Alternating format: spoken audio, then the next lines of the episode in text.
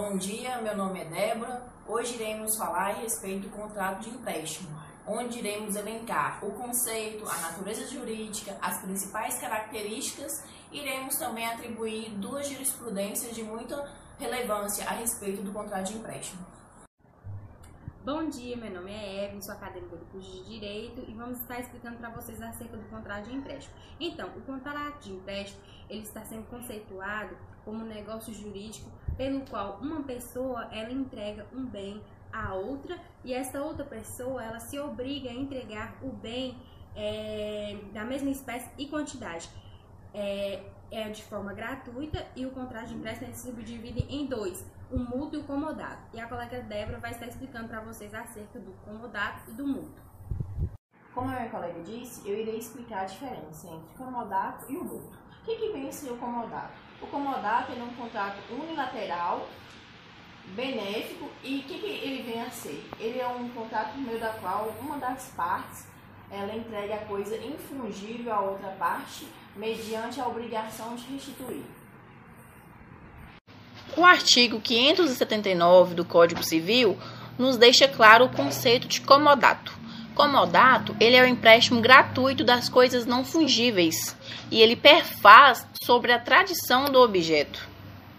Já o mútuo, o que, que vem ser o contrato mútuo? O contrato mútuo é por meio da qual uma das partes ela vai entregar a coisa fungível. Já no comodato, ela entrega a coisa infungível à outra parte mediante a obrigação de restituir. A diferença é que no comodato ela tem a obrigação de entregar coisa infungível. Já no mútuo, a obrigação dela é de entregar coisa fungível. Essa é a diferença do mútuo e o comodato. Já o conceito de mútuo encontra-se no artigo 586, que nos deixa claro que mútuo é o empréstimo de coisas fungíveis. O mutuário ele é obrigado a restituir ao mutuante o que dele recebeu de coisa do mesmo gênero, quantidade e qualidade. Agora vamos falar sobre as características do contrato de empréstimo. São cinco características é gratuidade, comodato modal, infugibilidade, tradição e temporário. A gratuidade, o, com, o comodato, necessariamente tem que ser gratuito. E é possível cobrança das despesas ordinárias, mas não se cobra o uso da coisa. Já no comodato modal, o comodato é de encargo e estipula uma obrigação, uma obrigação, mas não de pagamento, outro tipo de obrigação. Dando continuidade nas características, eu vou falar a respeito da infungibilidade. As partes podem transformar um bem fungível em um bem infungível, mas deve ser feito expressamente. Os bens fungíveis são aqueles que podem ser substituídos por outros da mesma espécie, qualidade ou quantidade, como, por exemplo, o dinheiro ou um aparelho celular. Já os bens infungíveis são aqueles que não podem ser substituídos, como, por exemplo, uma pintura única. Pode-se ter como data de uso e bens incorpóreos. O uso e posse de bens como direito autoral, marca ou patente de invenções ou etc. Outra característica que temos é a característica temporária. Segundo o artigo 581, se o comodato não tiver um prazo, deve-se presumir necessário para o uso concedido não podendo o comodante suspender o uso e gozo da coisa emprestada antes de terminar o prazo convencional. Salvo necessidade imprevista e urgente. Se o contrato não for temporário, ele será de doação. Quero cumprimentar meus queridos colegas e amigos do quinto período da Faculdade de Direito FUNORTE. Venho falar hoje com vocês sobre a tradição, que é uma das características do contrato de empréstimo. A tradição é o ato de entregar a coisa ao adquirente, com o objetivo de transferir a sua posse ou propriedade. De acordo com o artigo 1267 do Código Civil, a propriedade das coisas não se transfere pelos negócios jurídicos antes da sua tradição. Oi, gente, tudo bem com vocês? Dando continuidade ao nosso trabalho, que coube a mim né, falar para vocês sobre a natureza jurídica do contrato de empréstimo e sobre a jurisprudência. Se nós eu escolhi uma jurisprudência do nosso cenário é, jurídico brasileiro para mencionar para vocês. Pois bem, a natureza jurídica do, do, dessa relação de, de contrato por empréstimo está fundamentada no artigo 579 do Código Civil né, que diz, diz respeito ao que vocês aí já ouviram, que quando uma pessoa ela recebe um bem de outra pessoa, ela se compromete a devolvê-lo nas mesmas condições no prazo estipulado. Caso isso não ocorra, tem as sanções aí é, referentes né, a, des, a, ao descumprimento de, de uma obrigação que a pessoa que a pessoa assume. Pois bem, sobre jurisprudência, eu escolhi uma dentre as muitas que tem na nossa, nosso, nosso, nossa sociedade, eu escolhi uma para poder comentar com vocês. É da nona vara civil da cidade de São Sebastião do Paraíso. Essa, essa, o julgamento foi no dia 17 de agosto desse ano, onde a senhora Milena ela, ela firmou um contrato de prestação de serviço com a empresa Minas Gerais é, Limitada de Telecomunicações, onde ela pegou um aparelho telefônico, né, se comprometeu a devolvê-lo quando o contrato acabasse ou quando ela quisesse findar o contrato.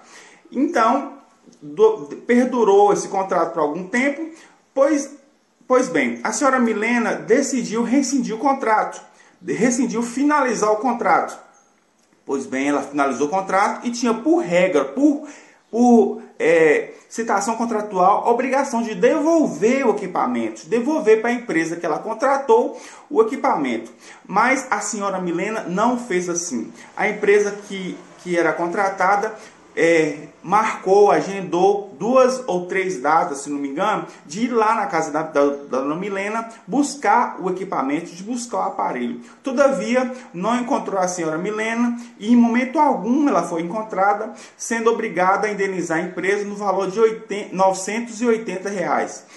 Mas a senhora Milena não gostando né, disso, não devolveu o aparelho, não pagou a indenização, enfim, não gostando disso, apelou e agravou o recurso. Mas foi improvido, porque ela, no momento do contrato aí, não percebeu que quando ela findasse o contrato, ela deveria devolver o equipamento. O equipamento não estava incluso na, no serviço. Ela, ela contratou só a prestação de serviço com equipamento emprestado pela empresa. O, esse equipamento, como eu disse, ele deveria ser entregue quando findasse o contrato ou quando ela sentisse que não queria mais aquele contrato. Mas a senhora Milena não assim o fez e, como eu disse, ela foi obrigada a quitar, a indenizar a empresa contratada no valor de 980 reais. Pois bem, o recurso foi dela foi, é, foi desprovido, ela teve que arcar com as custas, ela teve que, né, no momento oportuno, devolver o aparelho, porque nós, fica bem claro aí que ela estava totalmente equivocada.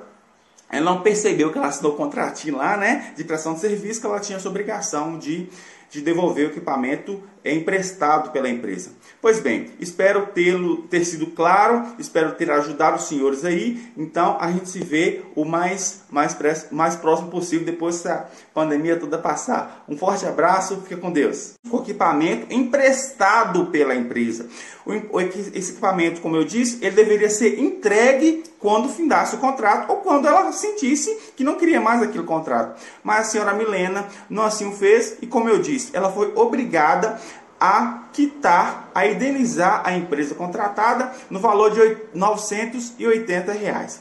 Pois bem, o recurso foi dela foi, é, foi desprovido, ela teve que arcar com as custas, ela teve que, né, no momento oportuno, devolver o aparelho, porque nós, fica bem claro aí que ela estava totalmente equivocada. Ela não percebeu que ela assinou o contratinho lá, né, de prestação de serviço, que ela tinha essa obrigação de de devolver o equipamento emprestado pela empresa. Pois bem, espero tê-lo ter sido claro, espero ter ajudado os senhores aí. Então a gente se vê o mais mais, mais próximo possível depois que a pandemia toda passar. Um forte abraço, fica com Deus.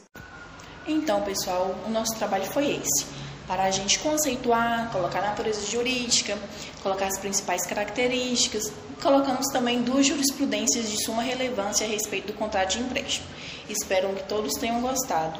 E também quero deixar claro que com essa pandemia está um pouco complicado da gente estar né, é, se reunindo, mas fizemos um trabalho com bastante dedicação e espero que todos tenham gostado. Tenham uma boa noite.